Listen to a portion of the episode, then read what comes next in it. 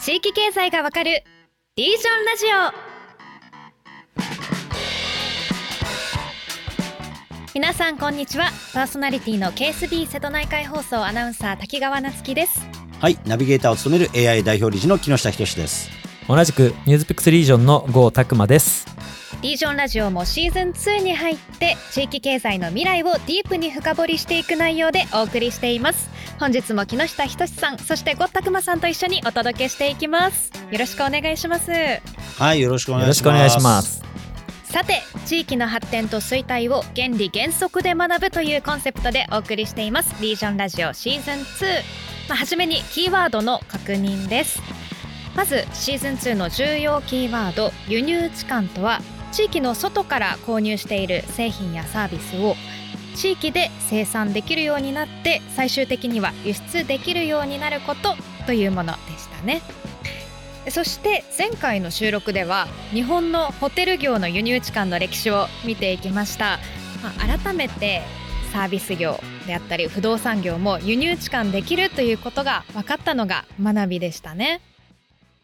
というわけで本日のテーマに入っていきたいんですが呉さん今回どのようなテーマになるんでしょうか？日本がその圧倒的なユニークさを世界の中でも持っている産業分野の一つとしてやっぱ食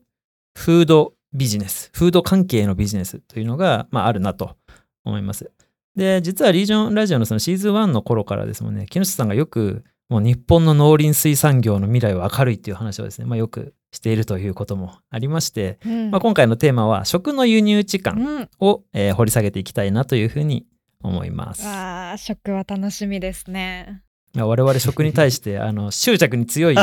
強めですよねメンバーでまあね、まあご飯食べない人はいないですからね。はい大好きです食べるっていうう。んはい。はい、でですね、えーとまあ、世界にその広まった日本の食っていうと、まあ、お寿司とか、まあ、日本酒とか、うんまあ、そんなイメージ結構強いかなと思うんですけど、まあ、特にこの10年ぐらいはもうそのジャンルとしての日本食とか和食みたいな概念のうん認知がまあ相当世界的にも広がっているなというふうに思ってましてまず最初になので、えー、とその輸入置換の話をする前に日本の食文化が今海外でどんなふうに広まってるのかっていうちょっと大体わかるデータを持ってきました。うんもともとその北米とかヨーロッパで、まあ、日本食のブーム、まあ、結構昔からずーっとブームみたいなイメージ ちょっとありますけど、うん。あ、そうそう。まあ昔からね、ヘルシーだとかなんとかって言ってね、ね。日本食はね、まあ寿司とかもそうですけど、うん。まあね、ずっと長らくうん。関心は高まってきてるみたいなのが結構続いてはいますよね。そうですよね。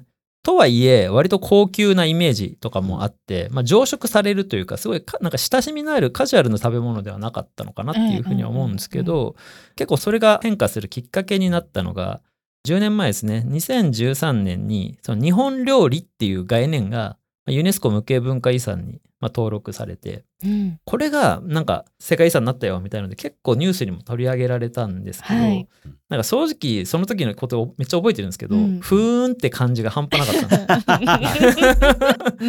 だからみたいな。まあそうね、確かに。認められてもどうなんだろうみたいなね、うん。うんうんそうそう。ななんかあんのかなっていう感じでありましたよね。これが実は結構インパクトあったっぽくて、はいうん。あのデータがですねすごいその2013年以降めちゃくちゃ変わってるデータがいくつかあるんですよ。はいうんそれがあのコロナ前に農林水産省が発表した海外における日本食の受け止められ方についての調査の内容なんですけれども、この2013年のその世界遺産認定からまずですね海外における日本食レストランの数がものすごい増えたんですよ。うんえーそれまで2013年の段階で海外で日本食のレストランっていうのがだいたい5.5万店舗ほどあったみたいなんですけど、うん。うん。そっからまあ2017年でほぼ2倍うん。約12万店舗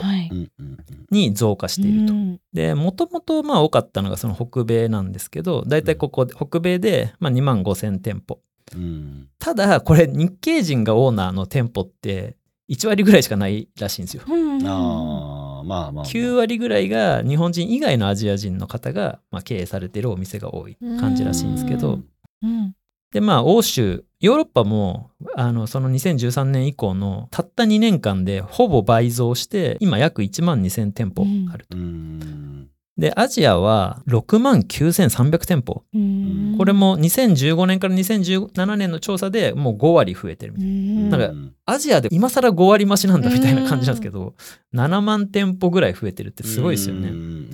で中南米とか中東でも、えーとまあ、数自体は少ないんですけど、まあ、5割ぐらいこのわずか3年間で、えー、と5割ぐらい増えるみたいな、まあ、劇的なその日本食ブームっていうのが、まあ、起きていると。うんあいうことのようですね。数字で見るとブーム起きてるんだなっていうのがちゃんとわかりますね。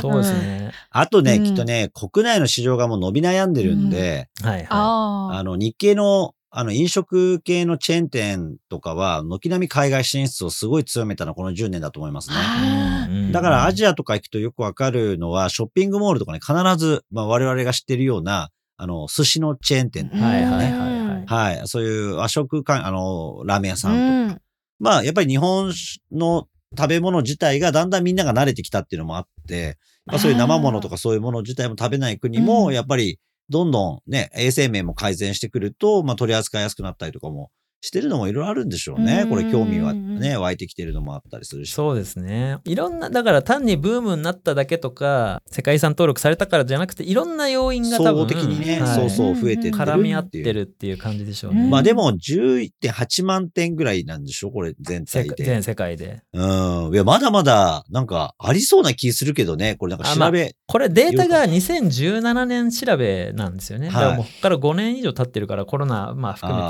コロナ挟んでますけど、5年以上経ってるから、うんまあ増えてそうな気はしますよね。しますね。だって国内だけで飲食店って70万店舗以上あるから、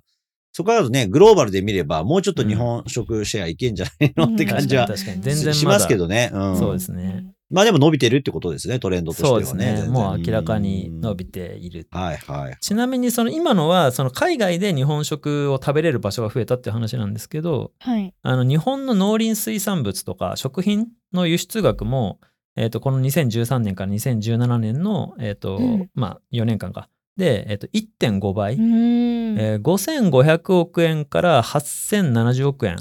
に、まあ、伸びてるということで、まあ、日本の食材が、えー輸入する国も増えてる。うんあそうですね。はいだからまあ、この間私も行った北海道のね、あの、有名なあの、ホタテ御殿の立ち並ぶ、はいはいはい。稚内周辺で猿払村とかはいは、今もう北海道になって海産物の輸出額で言うと、もうかなりの割合をこの稚内周辺が占めてるんですよね。うんホタテが輸出がすごい絶好調うんなんで、うんで、これやっぱホタテは、まあ和食でも使うし、中華でも使うし、まあイタリアンでも何でも使うんですよね。万能食材っていうのがそこで。あそうそう。で、まあ日本の品質がすごい高く認められたっていうのもあって、まあ最近はね、もう本当絶好調で海外出てってるっていう感じみたいですね。やっぱりその品質の高さとか日本の食品のブランドー力うんみたいなものが高まってるっていうのもここ10年とかの流れなんですかね。ここはね、そう、日本人ちょっと得意なところです。あの、ちょっとうんオタク気質が役立つところですようんね。はいはいめちゃめちゃいい、あの、なんかでかくするとか、うん。ほら、あの、和和牛もそうですけど、めちゃめちゃああいうサシを入れるとか。そう。果物で言うとめちゃめちゃ甘くするとかって、日本うの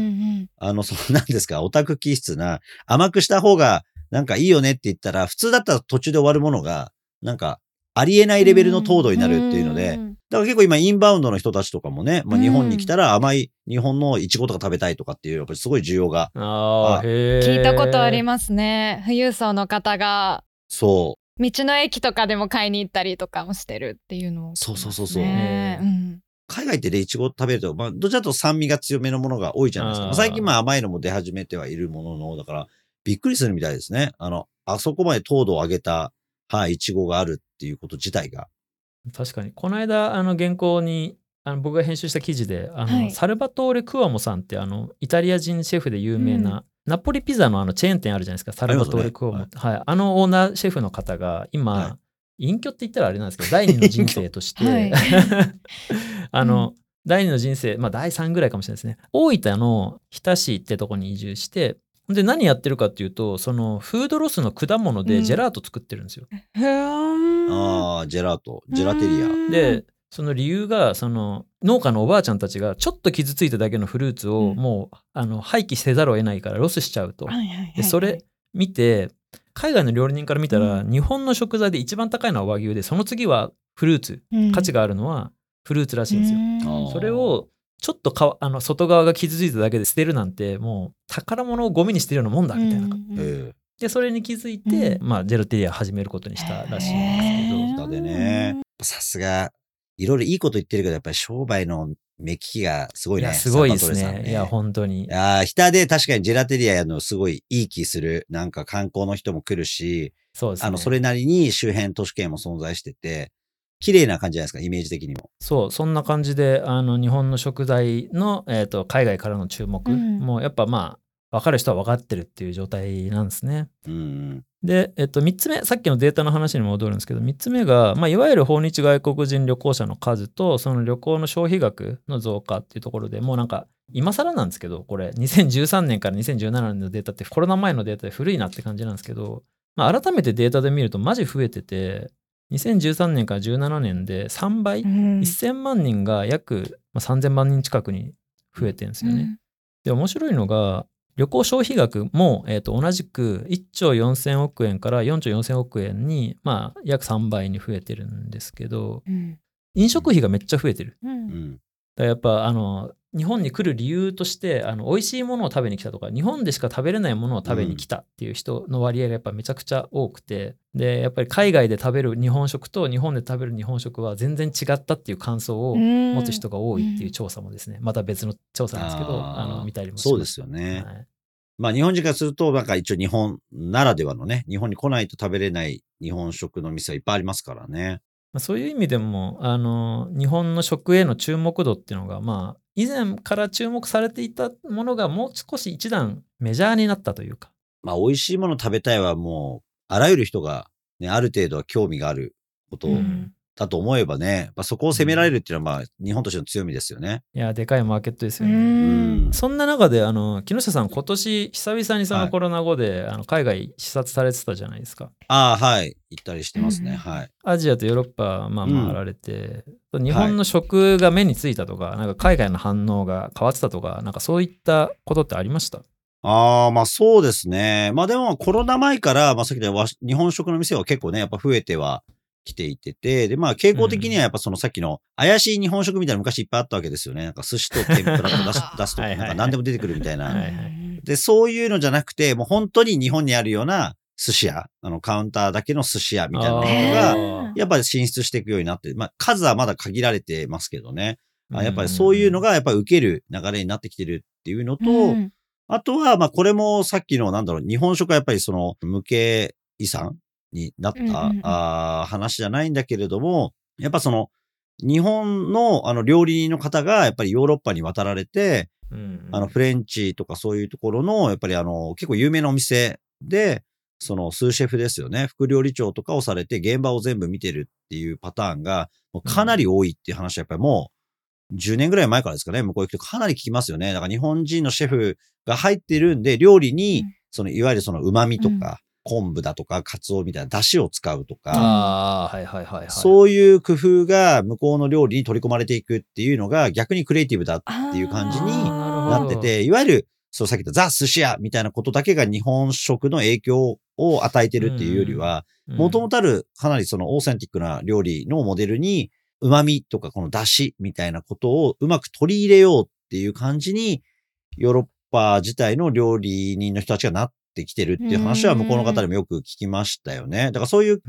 傾向はすごい強く出てるんじゃないですかね。ううんんそれは結構あれですね本質的な変化というか影響を与え合うっていう感じですね。いや、やっぱりなんかすごいいいみたいですね。で、あとは、アジアはどちらかっていうと、まあアジアもそういうちょっとしたお店が出ていくっていうことはもちろんあるものの、うん、やっぱさっき言ったようになんでしょうね、カジュアルな日本食ですよね。うん。あの、その寿司チェーンとかもそうですけど、ラーメンとか。あそう、ラーメンとか、まあそういうものが必ず空港とか、そのショッピングモールのフードコートとかには、まあ必ずあるうん。感じですよね。うん。だからさっきの牛丼なんかももちろんそうですし、そのファーストフードとかもそうですけど、日本からなんかできてきて結構流行ったものみたいなところが、まあ結構海外進出も含めてみんな企業がやっていて、現地とね、ライセンス契約をしてやってるのとか、直接出てってるものとかっていうので、まあやっぱアジア圏はそこはすごい強いですよね。まあ食だけではないけど、あのコンビニなんかもそうですよね。ああ確かに。そう。ね、タイとかね。ううんん。あの、コンビニ自体は日本でね、できたものじゃなくてアメリカとかで誕生したものだと思うんですけど、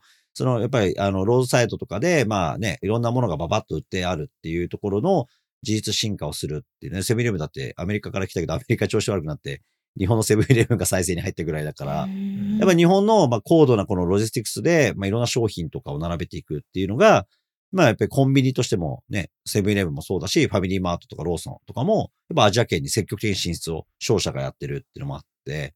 で、あとはやっぱりアジアの、その、お店は、あえて日本のスナック菓子とかはい。をそのまま置いてるっていうのが逆に売売り。え、そう。そう。あの、日本語のまま書いてある。へあーー現地のあのやつじゃなくて、そもそも日本で売ってるやつをそのまま現地でも買えるっていうのが結構売りになってたりとかもしてじゃあ日本というブランドがもう売りなんですね。そうそう、日本のなんかそういうお菓子とか、そういうのがすごいなんか美味しいみたいな話になってて、あーね。それをそのまま置いてる。もちろん現地のあのお菓子とかも置いてあるんだけど、それがちゃんと一緒に並んでて、まあまあ、日本人として行くとね、あ、ひらがなで普通に書いてあるって思うと、まあ、うんうんうんうん。普通になんか、要は輸出してるんだなっていうのがわかる。製品、裏見ても、日本と同じように、なんかあの、ベーカーとかね、お米のお菓子とかそういうのは、やっぱ新潟とかで作ってるものが行ってたりするっていうのを見ると、まああの、ああいうコンビニエンスストアっていう、まあちょっと日本でさらに魔改造されて進化した業態とともに日本のまたこの食品が流れていくっていうのもかなりやっぱ数としては増えてきてると思いますよね。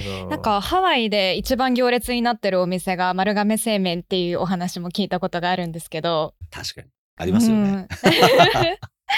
まあそういうその海外に進出していくその食に関する共通点とかってあるんですか？いや、やっぱ丸亀製麺とかも、やっぱあの、なんだ、まあ本物、まあ他のうどんが偽物とは言わないですけど、丸亀製麺って一応あの店舗でうどんをね、こねこねして、そのうん、一応製麺所ってコンセプトをちゃんと踏襲してるから、やっぱ海外でその場で麺を打って、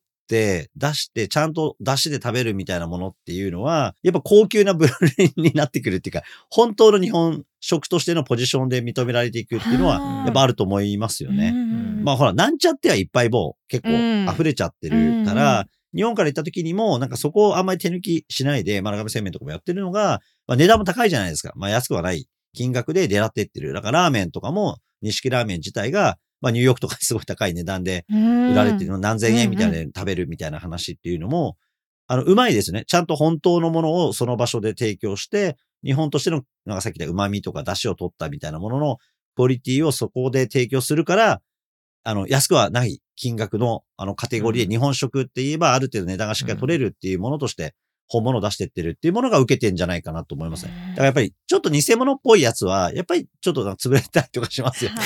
あの あの、結構フランスとかでもね、うどん屋さんが進出してっていうので行ったりとかしても、やっぱりね、うまくいってないのもやっぱありますからね。だから海外に普通に日本食をただ持っていけば成功するかっていうと、まあ必ずしもやっぱそうではないんじゃないかなと思いますね。うんまあ残ってるのは、しっかり他のあまた出てくる、その、なんちゃって日本食がある中で、本当の寿司を提供するとか今うどん一つとっても本当にちゃんとしたうどんを提供して、うんだから日本人がおそらく観光で行っても、まあ一食ぐらいは食べるかって言って食べても、あ、やっぱ美味しいねって言えるもの。やっぱ他のなんちゃってうどんとはやっぱ圧倒的に違うよねっていうあたりとかに、しっかりレベルを合わせてってるっていうのがやっぱりね、今認められる、うん、内容になってるんじゃないですかね。本物志向になってるってことですかね。あ、でもこれはみんな言いますね。うんだからやっぱり、あの、今インバウンドで来るじゃないですか、日本に。うんそうすると本物食べれるんですよね。だからおそらく、俺たちが今まで食ってたあれは何だったんだって気づく人たちが結構世界中に 大発生するっていうか、うんなんかかつてのお寿司とかもそうですよね。そうそうそうそう。ね。あ、なんか、カルフォルニアロールとかね、スパイシーツナとか、うんうんまあまあ、あれはあれで美味しいんだけど、そういうのだけじゃなくて、やっぱちゃんとしたこの握り自体とかをちゃんと食べると、あ、こういうスタイルのものが、本当のす、本当のっていうかうん日本における寿司って言われるものなんだっていうような感じになる、なんか、なんでしょうね。あの、みんなが情報ゲットみたいな感じですよね。そうするとやっぱり自国に帰った時にも、うん今までのその適当に今握りでもなんかもうバイトの兄ちゃんが適当にやったみたいなものとかはなんか本当に来て食べていた人は、いや、こんなんじゃねえんだよみたいな、やっぱりみんなマウント取んじゃないですか、やっぱり結局。だからやっぱり結構ね、あのヨーロッパ、あのそのフランスとかイタリアとかの知り合いとかも、やっぱり高いだけで美味しくないものがいっぱいあるから、やっぱ本当のところは高い値段出しても行きたいっていうので、そこは現地の人たちもやっぱりこっち日本によく来る人とかは、やっぱ選んで行ってますよね。だから大阪で本当の日本食、本当のというか日本で言われる専門店ですよね。みたいな業態が、もうちょっと海外でもこれから増えるんじゃないかなとやっぱ思いますね。うんまだまだ少ないと思います。うん寿司、こんだけ世界中で寿司だ、寿司だってやってるけれども、本当に日本で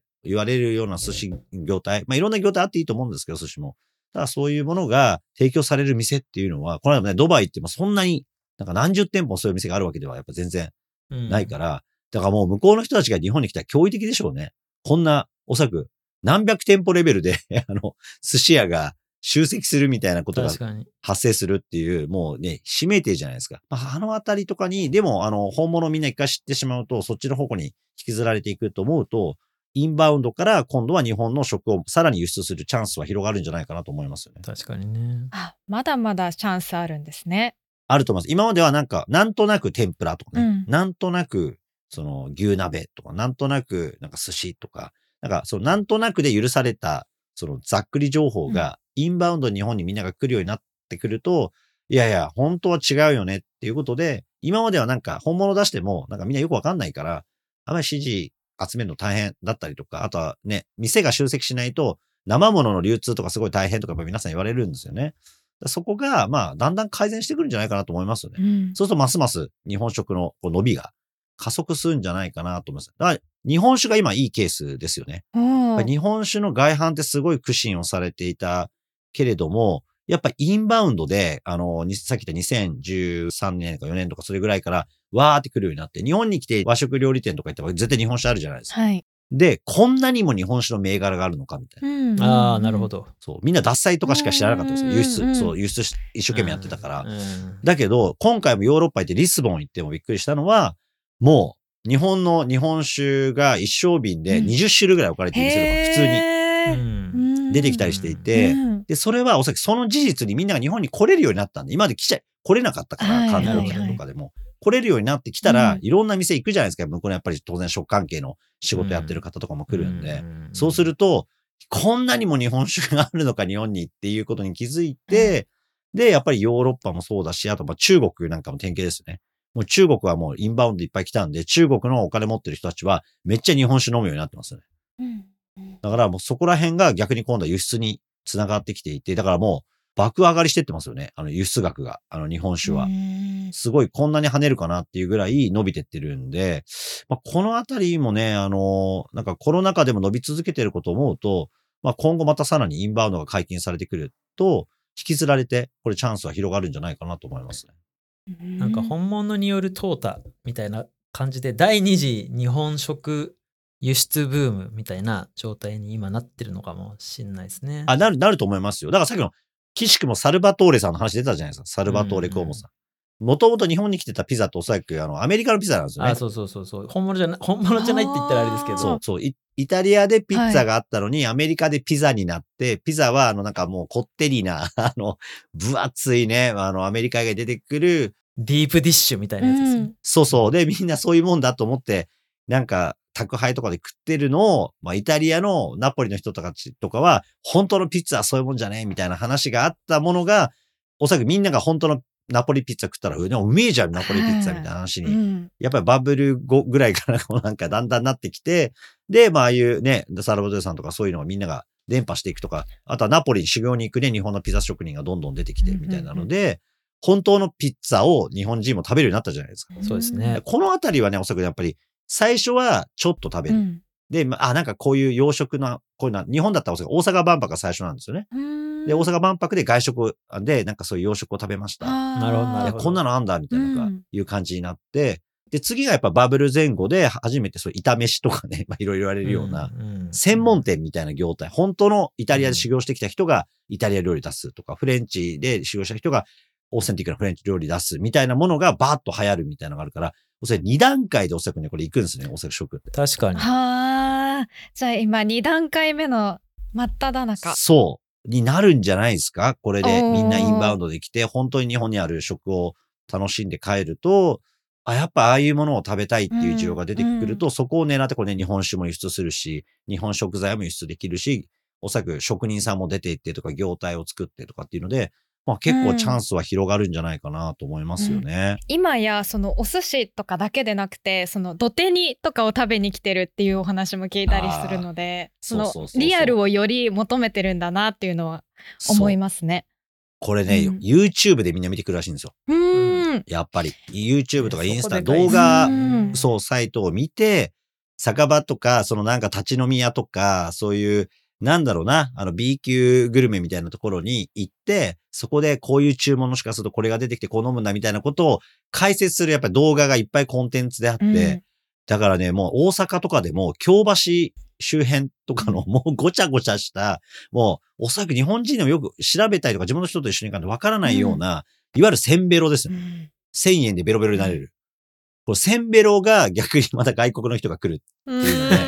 今はね、センベロ店が外人だらけだったりするんですよ、うん大阪とか。えだからそういうのね、あのスポットとかも今見られてきてるんで、多様にね、あのこういういろんな、そのまあ高級店みたいなのもあるし、まあ今みたいなラフな、やっぱりなんか一般的な、ねあの、そうそう、カジュアルに飲んだり食べたりすることがサクッとできるみたいなこととかっていうのも、ほら、串カツとかもそういうスタイルですよね。ね。だから二度漬けダメよみたいうんな、ああいうのがね、意外とやっぱ受ける。へーインバウンドだから、その地元の人たちが普段食食べてるものとかを知りたいみたいなことの方がやっぱり特にインテリの人たちそういうの好きですよね。そうなんです。なんか、ほら、穴場感があるじゃないですか。はあ、自分だけが知ってるとか、そそういうのが。う。そうなんです。だから、あの、一元さんお断りとかにね、次にどういけるかとかね、まあ、いろんなパターンが出てくると思いますよね。まだまだもう可能性がいっぱいですね。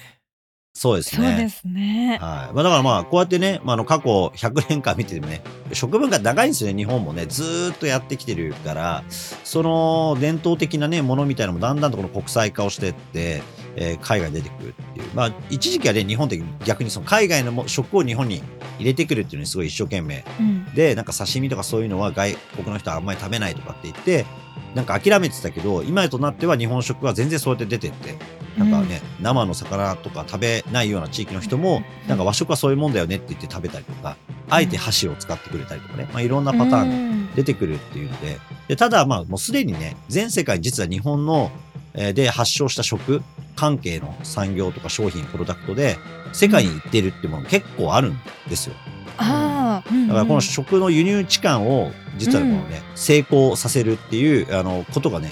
実はあのもっともっとおそらく日本はできるっていうところに、今のね、ざっくりした日本食じゃなくてね、うん実はカテゴリー的に新しい製品を開発して、世界中の食に影響を与えるってことが結構出ているので、うんこのあたりをね、ちょっとね、あのこの後は話していきたいなというふうに思うんですね。はい。わあ、そのお話めちゃめちゃ楽しみです。は